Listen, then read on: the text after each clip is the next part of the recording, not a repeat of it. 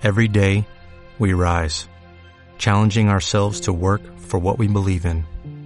At U.S. Border Patrol, protecting our borders is more than a job, it's a calling. Agents answer the call, working together to keep our country and communities safe. If you're ready for a new mission, join U.S. Border Patrol and go beyond. Learn more at cbp.gov/careers.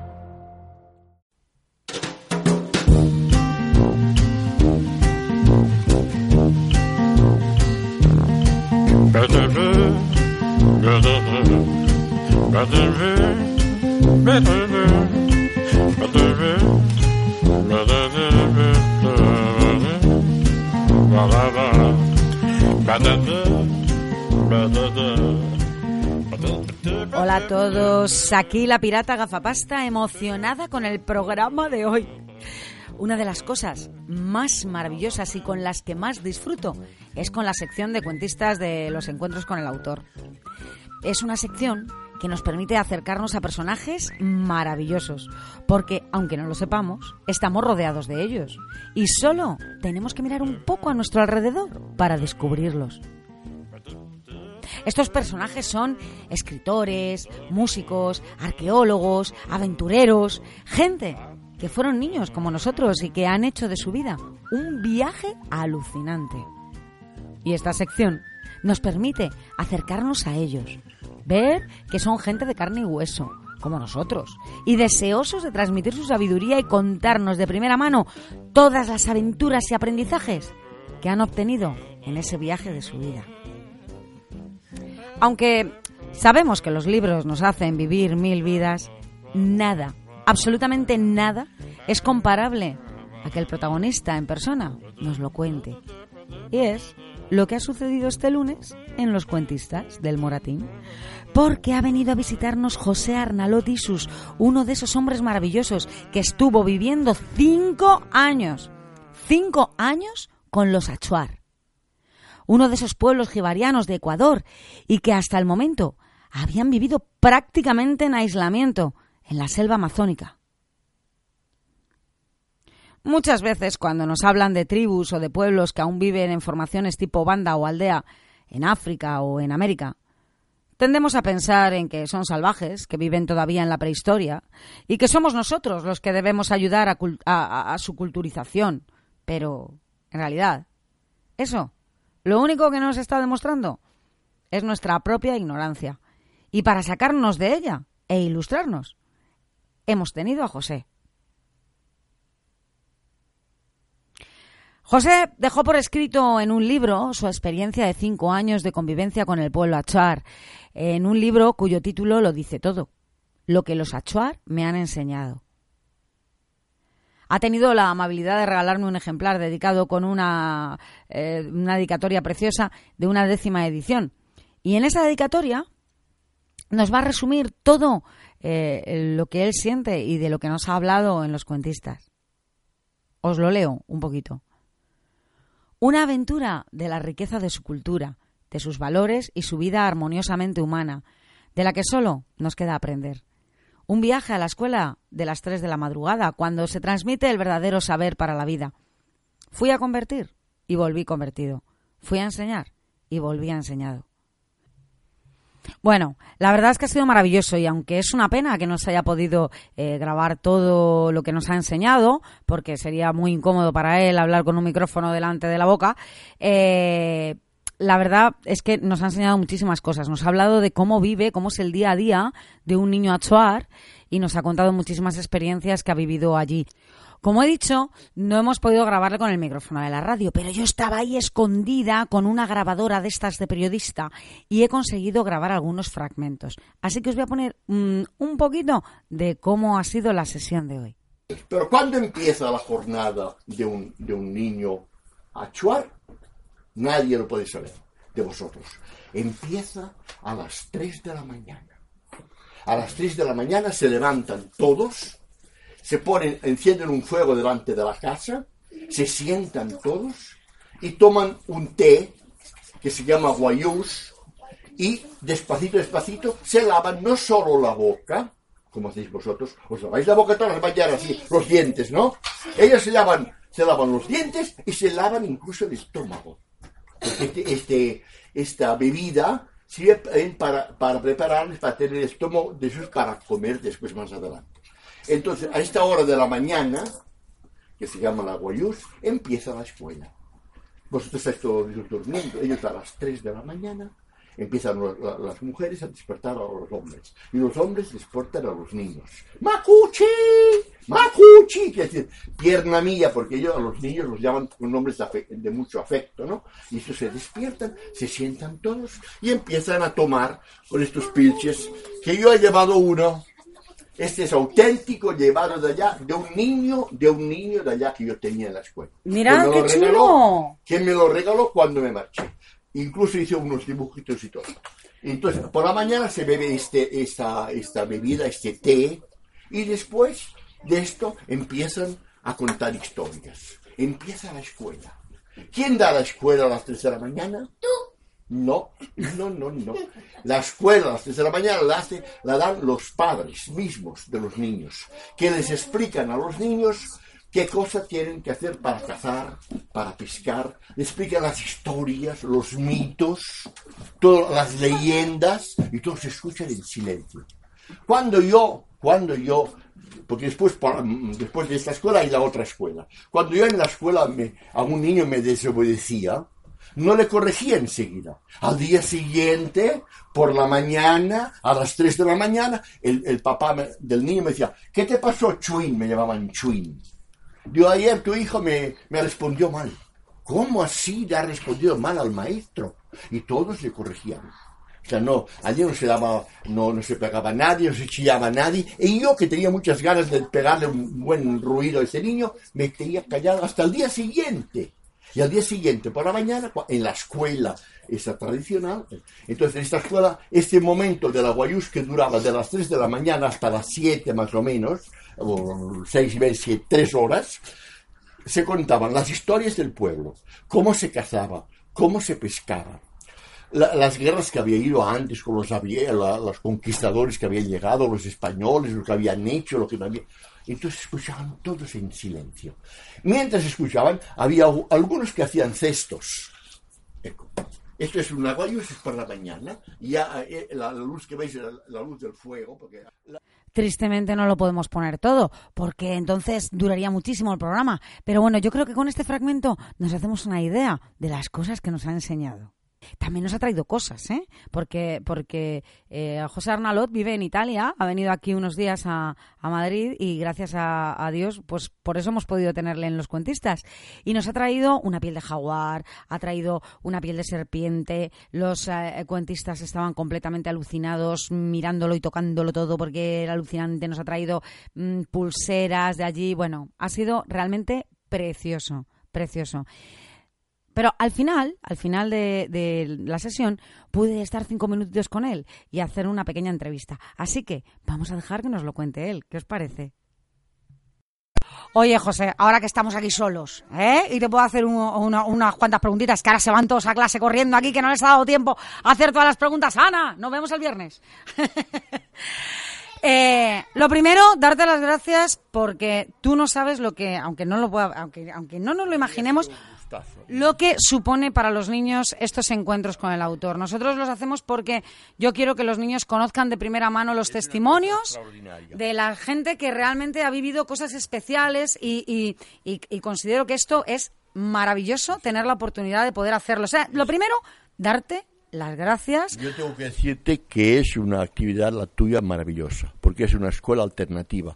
No es la, la escuela eh, esa, eh, rígida, es una escuela donde ellos se acordarán más de los shuaras y del valor de los pueblos primitivos, de lo que han visto que no de todo lo que leen en los libros. Entonces yo te felicito y te, estoy admirado de ti, porque no es fácil encontrar personas que hacen esto, porque esto sí que es la escuela alternativa. Pues ellos lo pierden, porque yo me lo paso pipa, o sea que se lo pierden. Es Yo soy la primera que. es la verdadera escuela.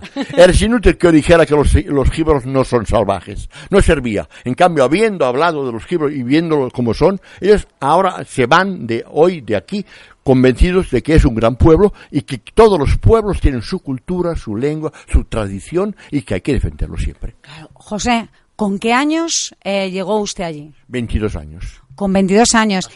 Y fue, eh, bueno, por lo que he leído, que he leído muy por encima, la verdad es que no, no sé mucho, pero los primeros que llegaron allí eh, a, un poco fueron eh, los salesianos, ¿verdad? No, no, exactamente, no. Habían, bueno, en el siglo XIX alguno, pero vamos, así de... Ya en el siglo XVI empezaron los jesuitas eh, y no, no, no hubo cómo entrar. Después los dominicos también y después entraron los salesianos en el siglo XIX con los internados, haciendo internados y fue una, una cosa nada fácil. Pero hasta ese año ese, ese pueblo estaba prácticamente este aislado. sí, en este grupo donde he estado yo realmente entró mi compañero, eh, Yang se llamaba Yang, que es decir, Estrella del Amanecer, entró en el año 1966 por primera vez, pero solo visitas esporádicas. Después, en el año 70, se fue él allá y ya se fue diciendo que quería vivir con ellos con todo y por todo. Y nada, no hizo ninguna misión, no hizo ninguna iglesia, no hizo nada, se puso a vivir como los shuaras, como los gibros.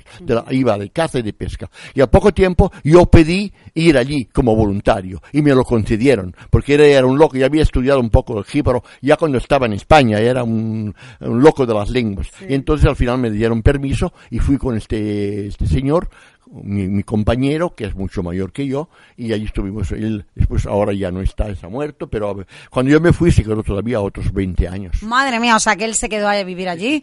como eh, eh, para los que escuchan la radio y siguen a los cuentistas, como Gonzalo Guerrero, que hablamos hace como dos o tres programas atrás de Gonzalo Guerrero. Él decidió quedarse allí con los jíbaros porque al final se vivía, vivía mejor que aquí. Jan, Guam se llama este compañero mío, es, vivió toda la vida, y de los 19 años hasta los 80 toda la vida, toda la vida. Y vivía como ellos, llevaba el pelo como ellos, comía como ellos y sobre todo defendía su cultura, su pueblo. lo, ha hecho conocer con sus escritos, sus diarios a, medio mundo, ¿no? qué maravilla. Eh, usted estuvo, como ha dicho, cinco años, estuvo allí al principio aprendiendo, lógicamente, y luego como profesor, educando a los niños. Nos ha contado José cómo vive un niño allí, cómo se levantan a las tres de la mañana para... Eh, para para la goyusa, ese especie de té que sirve para lavarse la boca e incluso el estómago, porque esta, esta bebida es emética, hace vomitar, pero cuando uno se acostumbra no te duele, no es una cosa terrible como podéis imaginaros, se hace muy fácilmente, te viene espontáneo, se sale fuera de la casa, se echa fuera lo que, lo que tienes en el estómago y por eso entre ellos no hay, no hay enfermos de gastritis y de otros problemas, tiene una higiene muy, muy, muy completa, de cuerpo y, y, del espíritu. Y de mente. Muy bien. Y luego, a los cinco años ya volvió a España, porque él es español. Lo que pasa es que vive actualmente en Italia. Sí, volví en España. Después me fui a, a Roma, porque allí un, un madrileño, a propósito, un madrileño, me dijo, verás, si te vas a, a Roma, allí hay como volverte al Ecuador a través del voluntariado, ah. porque allí estaba más organizado que aquí. Entonces me fui a Roma y me, puse en un grupo de voluntarios que recogían dinero y cosas para mandar al Ecuador. Y allí conocí la que es mi mujer, Cristina, con la cual me casé. Y después volvimos de casados otros tres años allá. Entonces, y nuestra hija, la, la mamá de Diego, eh, conoce, Claro, claro, sí, sí, o sea que en total pasó ocho años, cinco años y luego tres. Sí, en los últimos tres no fuimos a la seda, estuvimos visitándoles, pero no fuimos a la seda porque con los niños pequeños teníamos Irene y David, eh, el calor es muy peligroso para las infecciones y entonces fuimos a las, en los Andes. Los últimos tres años los pasamos en un grupo andino, eh, donde había un frío y a cuatro mil metros de altura. Madre mía, madre mía, qué frío. bueno, José, José Arnalot Isus y eh, y de nombre y de nombre eh, Achuar Chuin, Chuin, que es el nombre de un de un pájaro rubio, porque yo era rubio, ahora ya no tengo un pelo, rubio con pelo largo, rojo, eh, rubio y pintado de rojo siempre, entonces me llamaron Chuin y con Chuin me he quedado. Pues muchísimas gracias por haber venido aquí al Club de los Cuentistas. Ha sido un placer, de verdad, impresionante. Y, yo disfruto como una enana conociendo a, personajes que quieren darnos su sabiduría como, como usted. te agradezco eh, mucho, Laura. Te agradezco de corazón. Y yo creo que aprecio mucho esto que haces tú. Y disculpa si me he emocionado alguna vez porque... No, no, pero es que eso, eso es lo más maravilloso del mundo. Eso es lo más maravilloso del mundo porque realmente estamos reviviendo las cosas que, realmente nos han llenado en la vida, ¿no? Lo malo sería no emocionarse. Eso sería malo. Emocionarse es buenísimo. Muchas gracias, Yo José. saludo a todos a los auditores de todo este programa y les deseo que este programa siga adelante con otras experiencias, que es maravilloso. Muchas gracias. Hasta luego.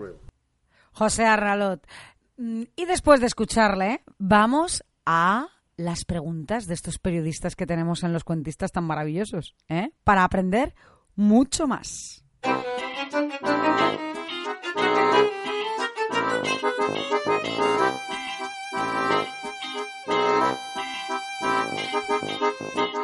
Hola, buenos días. Estamos aquí en el Club de los Cuentistas del Moratín y estamos con una persona muy especial, con José Arnalot, que ha venido a contarnos cómo se vive, cómo vive un niño en una tribu achuar. Aquí decimos achuar, pero tú lo pronuncias de otra manera. Es que son Achuar y Shuar, son dos grupos.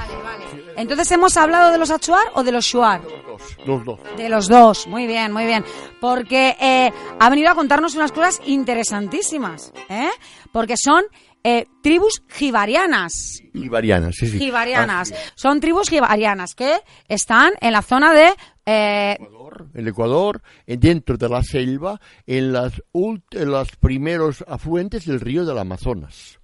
En los primeros afluentes. El agua donde nos- nuestros niños se bañaban llegaba al río de las Amazonas. Si hubiéramos echado una botella con un mensaje, hubiera llegado al río de las Amazonas. Y después el Atlántico. Va bien. bueno, oye, a ver, ¿qué os ha parecido lo que nos ha contado? ¿Eh? ¿Qué es lo que más, qué es lo que más os ha gustado? A ver. A mí me ha encantado cuando nos ha enseñado eh, las pieles de jaguares y una de anaconda, que me ha encantado. Es que José Arnalot, y su- que viene de Italia, nos ha traído una piel de jaguar, nos ha traído una piel de anaconda bebé que, vi- que mide tres metros. ¿Eh? Madre mía, qué grande. Y aún es una piel de una anaconda niña, decían ellos, niño, porque la mamá era mucho mayor, mucho más grande. Bueno, nos ha traído un montón de cosas. Y le tenemos aquí, ¿eh? Tatuado como se tatúan, ¿eh? Los, los, los shuar o los achuar, ¿eh? Y que nos ha contado que ese tipo de tatuaje era, son peines porque él se especializó en hacer peines. En el tatuaje que llevan ellos o las pinturas se refleja lo que es cada persona, ¿no? El que es un buen cazador se, se pinta con eh, los dibujos del jaguar, del jaguar. El que sabe hacer un peinillas hace peinillas. El que hace hacer ci- cintas o pulseras hace pulseras. O sea, la, pintura de la cara indica esto. La pintura de los hombres. En cambio, las mujeres tienen una pintura muy dulce que es toda suave con curvas, porque la mujer es una cosa delicada, entonces ella hace unas pinturas muy muy delicadas. El hombre es más guerrero, es más cazador, entonces hacen unas pinturas más rígidas, más rectas, más eh, fuertes. Oye, el gorro que llevas me encanta, ¿eh? Este gorro se llama tahuaspa y para, para hacer este gorro que llevo yo ahora en la cabeza se necesitan 40 tucanes. Po- 40 tucanes, porque los tucanes, y eso lo conocéis los tucanes, ahora cuando veáis un tucán vais a ver dónde tiene las plumas rojas del tucán. Tiene poquísimas plumas rojas y entonces y amarillas, poquísimas, casi todo es negro. Entonces, eh, eh, para hacer esto hay que matar muchos tucanes. Pero allí los tucanes hay muchos y se come, se come, el tucán se come. Es como un pescado, es como un, un- una, como, disculpa, un pescado, como un, un pájaro. Es un pájaro normal. Entonces, un señor que lleva una, una, unas plumas en la cabeza como las que llevo yo, quiere decir que es un gran cazador, primero. Quiere decir que es un gran cazador. Porque si no es un gran cazador, no mata a 40 tucanes. Entonces es una cosa que es muy difícil, ¿no? Y es una cosa que vale mucho, tiene un precio muy alto entre ellos. Se lo cambian, se vende, se compra. Oye, vamos a ver, aquí tenemos a los cuentistas, que es que son, no veas, porque ya están acostumbrados a hacer radio y son unos periodistas impresionantes, ¿eh? Entonces, ¿quién tiene alguna pregunta? Yo voy diciendo quién viene. A ver, venga usted por aquí. ¿Quién es usted? ¿Cómo se llama? ¿Cuál es su seudónimo? Es que todos tenemos un seudónimo de escritor, ¿eh? Cactus. Hola, Cactus. Bueno, este es de escritor, no es muy de escritor. Yo me llamo Chuín, que es el nombre de un pájaro rubio, porque yo era rubio. Ahora estoy apelado, pero tenía el pelo largo, rubio, rubio, muy largo y rubio. Y me llamaron enseguida Chuín, que es el nombre de un pajarito que tiene plumas amarillas. Y tú te llamas Cactus. ¿Por qué te llamas Cactus? Eh, es que fue lo primero que se me vino a la cabeza. Bueno, pues dicen que a esas cosas hay que hacerles caso. Oye, a ver, cuéntame, ¿qué pregunta le vas a hacer? Eh, la piel del jaguar, eh, ¿lo cazaste tú el jaguar? No, realmente no. Yo era un desastre para ir a la cacería, porque yo soy zurdo. Y entonces me perdía siempre la selva. Entonces, a un cierto punto, los shuaras me dijeron, oye, Chuin, no te preocupes, para, tu, para comer, para ti vamos a ir nosotros a la cacería. Tú a la pesca vas con los niños, pero a la caza vamos nosotros, porque cuando salí yo de cacería, tenía que salir toda la tribu a cazarme a mí, porque me perdía. Vamos, que dijeron, mira, si eso déjalo, ¿no? Así fue. Esto como, mira, si eso déjalo, no caces, que no hace falta. Muchas gracias, Carmen. Hola, ¿quién es usted? Princesa, Hola, princesa. ¿Qué pregunta le vas a hacer a José? eh, eh, ¿tú hiciste ese bolso de ahí? Ah, el bolso. Es que hay un bolso muy bonito aquí. Oye, que me lo voy a comprar yo para llevarlo. Eso está hecho de, palma, de la, la hoja de la palmera.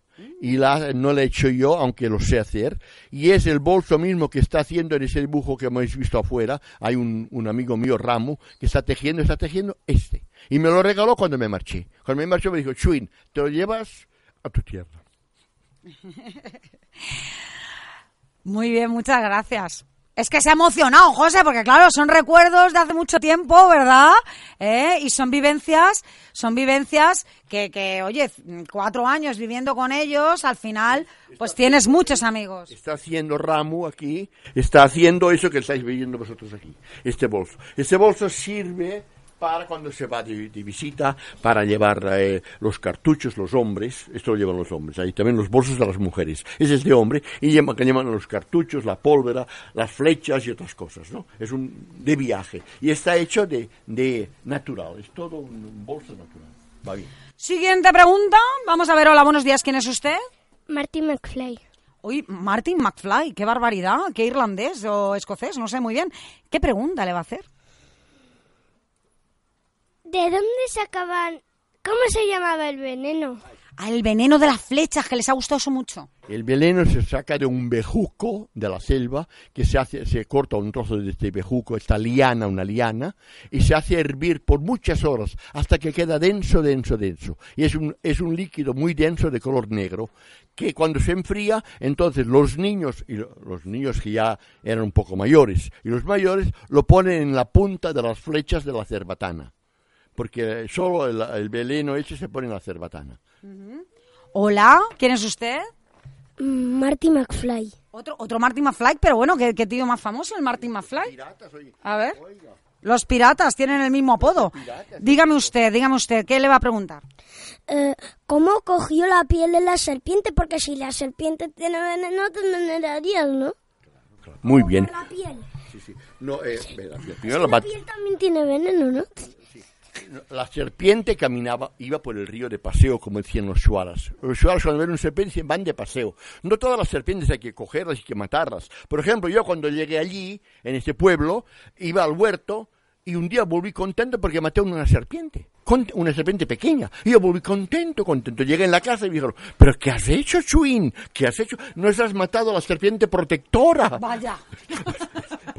Por- para deciros que hay serpientes de todos los tipos y esta es una anaconda y la matamos eh, con la, carabina, con una- un rifle. No la maté yo tampoco, pero yo la pelé, yo así que la pelé. La pelé toda y ellos normalmente no apelen las serpientes, no, no aman las serpientes, las matan y las echan en el río que se la comen otros animales, porque piensan que la serpiente puede llevar mala suerte. Entonces, cuando llegó el momento de pelar la serpiente, nadie me quería dejar un cuchillo, porque decían, no, no, porque si dejamos un cuchillo, después nuestros hijos se van a enfermar. O sea, entonces yo al final, uno tuvo piedad de mí y me dio un cuchillo y la. Y me dijo, verás, Chuin, te lo doy porque yo todavía soy pequeño, cuando tendré hijos, seré ya, tú serás ya muy, muy, muy mayor y, me- ya me habré olvidado que te he pre- prestado el cuchillo. Y pude pelarla. Tengo dos, una de, de- dos serpientes, una de tierra y una de, agua. Estas serpientes cuando comen, se comen los, los, em, los cabritos, se ponen gordas, gordas al lado del río y duermen igual cinco y seis días. Y de hecho algunas se cogen cuando están haciendo la digestión. Cuando se cogen un ratón grande, ellas entonces salen del agua y se quedan allí tranquilas y les puedes casi tocar. No te hacen nada. Hola, ¿quién es usted? Hermión. Hola, Hermión. A ver, ¿qué pregunta le vas a hacer a José? La pirata. A ver, era que... De, ¿Cómo le pusiste ese pelo a tu gorro? El pelo no es pelo, son plumas. No, digo... Ah, el pelo, ¿verdad? Oye, que no me había fijado. Si es que yo pensaba que tenías unas trenzas ahí tuyas. No, no, no, no, no, estos son los pelos, eh, los hombres y las mujeres allí son muy elegantes. Muy, muy elegantes. Entonces el pelo ya lo llevan largo. Pero quiere llevar muy largo, muy largo, muy largo. Entonces se hacen las trenzas. También los hombres se hacen las trenzas y al final de las trenzas añaden estos pelos de alguien que se, que se ha cortado el pelo porque tenía piojos o por algún motivo. Entonces los compran los pelos, los compran. Tienen un precio altísimo. Entonces eh, uno cuando es muy elegante tiene que llevar sus pelos y los pelos de otro señor aña- añadidos. Se hacen extensiones, como aquí, ¿eh? Se hacen extensiones. Extensiones, justamente extensiones. Extensiones. Qué chulo. Hola, hola, ¿qué tal? ¿Quién es usted? Yo soy Pluma Azul. Hoy pluma azul. Qué, qué apropiado. A ver, pluma azul. Casi el nombre de un jíbaro, tu pluma azul. Es el nombre de un jíbaro también, Qué ¿no? barbaridad. Es que tiene un poco cara de jíbaro este. A ver, Sería un jíbaro, sería yaunch, azul. Pluma azul. y auns. Oye, te puedes llamar así para los cuentistas. Pluma y auns. ¿Eh? También Algo así. la Norak es azul, todo azul este Eh, niño. pero- Todo azul. Lo de... Cuando te ponías esas, estas... Plumas. Estas cosas... Sí, de tucán, de tucán, son de tucán. Estas cosas... Sí. eh, ¿Te los ponías en solo los gorros o en otras cosas? Eh, también en otras ocasiones, pero sobre todo cuando había fiesta. No es que íbamos de caza así vestidos. No podíamos cazar nada, sí. Claro, porque le veían. Hola, íbamos- con tanto colorín. Claro, cuando íbamos de casa íbamos a lo más con una hoja verde tapados, escondidos. Pero esto cuando había una fiesta, un baile, o cuando se celebraba una cosa. Por ejemplo, cuando, le- una, cuando a un niño le picaba la serpiente y nos picó a varios, normalmente hay que hacer unos rituales. Entonces hace una fiesta con bailes y entonces nos vestimos de, de fiesta. Esto es un vestido de fiesta o de saludos. Cuando llega un, un, un visitante muy importante del otro lado del río, del Perú, de la Colombia, de otros. Entonces hay que vestirse elegante. Hay que, ¿Cómo haces en tu casa? Cuando llega alguien, no, no, no, no sales con pijama, ¿no? No. Queda mal, queda mal. Eso de ir con pijama no queda bien. Hola, buenos días. ¿Quién es usted? Soy Alejandro y mi seudónimo me lo he cambiado. Antes era Matilda, pero ahora me ha gustado Maya. Hace poco dimos los mayas y les ha gustado bastante. Sabes tú más que yo de los mayas. Lo sabes que los mayas es un pueblo maravilloso también, ¿no? Claro, ah, maravilloso. Nos ha dejado huellas importantísimas, ¿no? Además hablamos de Gonzalo Guerrero, que era un español que, que lo cogieron los, las tribus mayas, ¿verdad? Y, y resulta que, que vivía mejor con los mayas que con los españoles y dijo, pues yo me quedo aquí. Lo que me pasó a mí también. Es que lo estaba lloviendo, estaba lloviendo la similitud. Sí, sí, lo que me pasó a mí. Yo fui allí para enseñar y me enseñaron, porque ellos tienen una vida que hay muchas cosas de aprender. Fui allí para, para hablar de, de, nuestros, de nuestras armas. Y me, di cuenta que la cerbotana era un arma mucho mejor que las nuestras, ¿no? Y las flechas, y, y la- las canoas, la pesca, el barbasco. Imagínate tú si por el Manzanares fueran borrachos todos los pescados con el barbasco. Poníamos un poco de ese veneno de, ese- de esas plantas y todos los, los pescados del Manzanares borrachos para... para Oye, poder- pero está bien porque se mueren, pero se mueven contentos. claro, o sea claro. que no pasa nada. ¿Qué pregunta le vas No, a si hacer? no los cogen, no se mueren. Después, Claro, luego se les pasa. Claro. después de una horita están otra vez todos los días escondidos. Cuenta, ¿qué le vas a preguntar, Maya?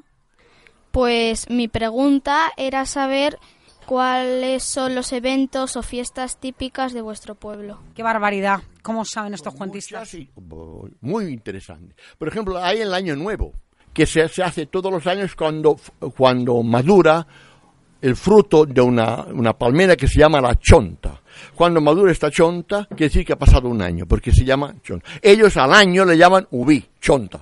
Porque cada vez que se repite esta, entonces se hace una gran fiesta para chonta. Se hacen fiestas cuando, cuando uno eh, ha pasado un peligro y se ha curado, uno que estaba enfermo, muy enfermo y se pueste bien, todo el grupo baila, baila y hace fiesta. Se hacen fiestas cuando se acaba una casa. Por ejemplo, en, donde nosotros hicimos la escuela nueva, porque habéis oído que la escuela tradicional se hace a las 3 de la mañana, con la guayusa. Pero después hay la escuela, que era la escuela mm, que daba yo, que era una casa como, como las de aquí, pero con, con techo de palma, y todos los alumnos apoyaron el hacerla. Y cada- por más de tres meses estuvimos llevando eh, las hojas para hacer la escuela. O sea, El que techo. todos Todos Colaboran. aportan, colaboran Cuando- para... Cuando se la acabó la escuela hicimos una fiesta que duró tres días. Sin escuela. Solo en el río. Ya la hemos hecho ahora, vacaciones. Hola, ¿quién eres tú? Eh, yo soy Mad Max y quería hacerle una pregunta. Bien, bien. Eh, y mi pregunta es que si te fue fácil ir a, mm, al pueblo donde estabas viviendo y ir con todos y como Claro. acoplarte más y Sí, sí, tal. sí. Eh, no fue fácil, fue difícil realmente, pero ellos me ayudaron mucho. Aunque los niños eran traviesos, me tomaban el pelo muchas veces. Cuando íbamos de, de- de cacería con la cerbotana, yo también con mi cerbotana, eh, me decían, mira, mira el pájaro, mira el pájaro. Yo estaba mirando y no veía ningún pájaro. Y al final, me- para contentarlos, decía, pues sí, ya lo veo, ya lo veo. Decía, Chuin, ¿qué estás diciendo? No hay ningún pájaro. Le engañaban. Me engañaban mucho, ¿no? La primera vez que llegué en su casa, me tajaron un pilche de lleno de agua, y yo que tenía una sed terrible y llevaba tres días caminando para llegar, me bebí todo el pilche, y se reían todos. Y después, cuando acabé de el chiche, llegaron las mujeres llevándome la chicha. Y yo ya no me entrara nada más. Entonces me habían dicho que el pilche, lleno de agua, me lo habían llevado para que me lavara las manos y la boca. Esto es como cuando comes marisco y te ponen el platito, ¿no? Al lado y vas y te lo bebes. Es, es de las cosas que me. Pero no, no, conmigo fueron, fueron fenomenales, todos. Me enseñaban, y de cuando en cuando me hacían también enrabiar. Pero no les podía chillar, tenía que chillarles el día siguiente. Entonces el día siguiente ya me habían pasado las giras. Oye, está muy bien ese método. Oye, está muy bien. O sea, no te puedes enfadar el mismo día, tiene que ser al día siguiente. Con lo cual ya se te ha pasado y nadie discute. Mola. Y sobre todo los ancianos del grupo te corrigen. El papá del niño dice, oye, he oído que ayer tú hiciste al chuino, lo hiciste enrabiar. Y el niño dice, pues sí, así fue. Entonces, pues no lo vas a hacer más, ¿no? Entonces el abuelo o el otro abuelo, oye, que esto no se hace. El niño aprende las normas de educación y de, de los mayores, de sus mayores. Hola, buenos días. ¿Quién es usted? Amanda. Hola, Amanda. Cuéntame, ¿qué le vas a contar? ¿Qué le vas a preguntar? Pues que cómo hacían esas pulseras... No, esa de ahí. A ver, unas pulseras que había por aquí. Eh, ¿Se han escondido? Las de la bolita. Ah, vale, vale, vale. A ver, esto es una pulsera. ¿Cómo se llama esa pulsera? Chapabic, Chapabic. Esta ya está hecho con, con eh, trozos de plástico, porque ellos iban a- afuera, más lejos, y compraban, cambiaban, para poder tener esas perlitas de, esas no son naturales. En cambio hay otras que son naturales. A propósito de las pulseras, una cosa muy interesante para vosotros, todos los hombres y las mujeres y los niños llevan siempre muchas pulseras, pero muchas, muchas, muchas. Cuando hay una pelea o una guerra, entonces se cortan las pulseras. Si marido y mujer se pelean, se tienen que cortar las pulseras. Y todo el mundo sabe que esos dos se han peleado. Está, Las pulseras es señal de paz. Y vosotros, que aquí está de moda llevar pulseras, todo el mundo ahora allí lleváis pulseras. Pero nadie sabe de dónde vienen. Estas pulseras vienen del pueblo jíbaro. Porque los jíbaros, cuando, y otros pueblos también, no es solo jíbaro, ¿eh? Cuando hay un momento de, de armonía, uno lleva la pulsera. Cuando la armonía por algún motivo se rompe, entonces las pulseras. Es como los collares estos que se llevan ahora de la amistad, ¿vale? Que- o los anillos. Cuando alguien se casa se pone un anillo. Cuando se divorcia, ¿qué hacemos? Nos quitamos el anillo. Lo mismo, ¿Mm? ¿habéis visto? Estas son las, estas son las pulseras de todos los hechas, pero la diferencia es que estas pulseras están hechas por ellos mismos. Esta está, está teñida con, ella- con el color suyo. Este también con el, el ajo, es un, un fruto rojo rojo, ¿no? O sea, los hacen, tiñen la- el hilo y las tejen. Las tejen por la mañana o por la tarde. Mientras, sí, tardan mucho. Ve, Hacen una larga, larga y la cortan y te la pones, ¿no? Claro, y así ya tienen para varias veces, ya que se ponen. Yo iba cargado siempre pulseras, como 20 por cada brazo. Porque tenía un montón de amigos. Claro, tenía un montón de amigo amigos. hacía Entonces pulsera. cada amigo le hacía una pulsera. Te hacían ¿eh? una pulsera, claro, claro está. Eh, hola, hola, ¿quién es usted? Soy Noche Oscura. Oh, la noche oscura. La noche oscura. A ver, cuénteme. Cuando estuvo allí con los jíbaros, eh, ¿cuántos años tenía? Eh, 22. 22 años. Y estuve hasta los 27. Cinco años estuve allí con ellos. empecé que no sabía nada, aprendí a hablar el primer año y el segundo casi no hablé nunca porque no podía hablar, porque no sabía. Y después aprendí, y después hice de maestro y enseñábamos a los niños los primeros años solo en jíbaro, la lengua materna. Después, cuando se hacen mayores, ya empezábamos con el español, pero primero con el jíbaro. ¿Cuántos años tienes tú, Julia? Yo diez. Pues fíjate, la mitad de tu vida la pasó él con los jíbaros. ¿Eh? Julia. ¿Cómo te acuerdas de eso que pasó hace creo. Hombre, bastante Yo hablo el Ay. gibro, yo hablo el gibro, hablo el gibro. A ver, háblanos algo, dinos algo así. A mí chiboriwa que eran, jaja, y ma, a mí, hui, gustan, ahorita se ahí. ¿Qué significa? Que Oye, eh, has venido a hablar conmigo, es un gustazo que hables conmigo. ¿Cómo estás? Te pongo. No lo habéis visto porque los de la radio no lo veis, pero encima había unos subtítulos. A ver, hola, ¿quién es usted? Soy Emma Watson. Emma Watson. ¿eh? Emma Watson, a ver, cuéntame, ¿qué le vas a preguntar a José? Que te quería preguntar que cómo se unen las plumas del tucán para formar el sombrero. ¿Cómo se unen? Lo vamos a ver enseguida. Se cosen. Están cosidas con un... ¿Ves? Sí. Se han caído los pelos. Eco. ¿Ves? Está, está cosidos. Cada pluma, cada, cada uno de estos, cada- más o menos esto es un pájaro. Esto es un pájaro, porque un pájaro más de estos no tiene. Tiene un poco de estos y un poco de estos. En el rabo, el pájaro en el rabo, si ahora vais a mirar los tucanes, mirad, tiene un poco, todo blanco aquí delante, todo negro, y después en el rabito tiene un- tiene un grupo de plumas rojas y amarillas. Entonces se cogen, ¿ves? Se, se, se tuercen, ¿ves? Y se cosen, se cogen, se cosen en esta cosa. Eso ahora lo ves así un poco guarro porque yo, yo lo he llevado por muchos años. Este es mi sombrero, el que me hicieron, ¿no? Que me hicieron los niños. Y como era natural, todavía nos quedaba una pregunta por hacer. Una pregunta muy importante, porque con los cuentistas habíamos visitado el Museo de América y habíamos visto una casa de jíbaros que tenía una cabeza reducida eh, en- colgando del techo. Y esto, evidentemente, les había llamado mucho la atención. Así que, por último, vamos a hacer la pregunta gafapasta obligada. Una pregunta. El otro día estuvimos en el Museo de América. Y entonces estuvimos viendo una reproducción de una casa de los jíbaros. Y entonces había una cabeza reducida. Ajá. Yo sé que esto ya es como muy. O sea, quiero decir que está, que está muy manido ya, ¿vale? Pero, eh, pero realmente. Pregunto, pregunto. Sí, sí. ¿Realmente reducían cabezas Sí, o no? sí, sí. que esto yo sé que a ellos les gusta. reducían cabezas. Espera, perdona, que voy. pero lo hacían no por violencia, como pensáis. Ellos, en su, en su forma de pensar, están convencidos como nosotros, que hay el alma. El hombre, que las mujeres, nosotros tenemos un alma, ¿no? Dentro. Entonces ellos piensan que cuando uno ha muerto, eh, eh, la fuerza de esa alma te puede hacer daño, te puede mandar un, un maleficio, una factura, no sé cómo dice en español. Un maleficio, un maleficio. un maleficio. Entonces, cuando hay una guerra o cuando hay cuando matan a una persona porque ha hecho una cosa muy grave que no sucede, pero a veces sucede, entonces ellos cogían el muerto, le cortaban la cabeza, ¿sí? La- le, le despellejaban, sacaban la piel toda y la hacían hervir con unas plantas que la piel se hace más pequeñita. Y después se secaba con arena del río caliente, muy caliente con las brasas y se seca y se le daba otra vez más o menos la forma. Pero quedaba con los cabellos igual. Y se llama chanza.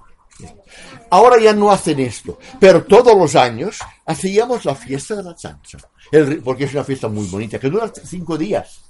Imagínanos tú, ¿no? Entonces se hace la fiesta de la chancha, se baila, canto, para defenderse de los maleficios. Ellos piensan, creen en eso, y entonces hacían así. Pero ahora ya no lo hacen más esto. No lo hacen más, pero tenía un significado cuando lo hacían. No lo hacían por tener dinero o por, por venganza, no, no, es solo para protegerse del muerto. Tal vez vosotros alguna vez habréis oído, ay, los espíritus de los difuntos. Bueno, chicos, decimos adiós. Wenger Pujutaran, Wenger salud, o saludos a todos. Hasta luego. Y hasta aquí esta maravillosa entrevista a José Arnalot y sus cinco años conviviendo con el pueblo achuar. Ha venido a contarnos cómo viven, cómo es el día a día del de, el pueblo achuar, de los niños. Y, bueno, nos ha contado cosas, pues, mm, que os voy a contar. O sea, alucinantes, alucinantes. Y a nosotros los cuentistas, pues, nos ha encantado. Y por supuesto, no quiero despedirme sin dar las gracias a Diego, que es su nieto y es cuentista, y que, y que gracias a él, pues bueno, hemos podido tener a José aquí en, en nuestra reunión. A Irene, que es su hija, que ha hecho, bueno, ha sido la artífice de, que, José pueda estar aquí con nosotros, enseñándonos tantísimas cosas, y dar las gracias a las familias que se implican tantísimo en este proyecto, que creo que es maravilloso, y que consiste en que los niños puedan eh, vivir de primera mano experiencias de gente alucinante. Hasta luego, cuentistas.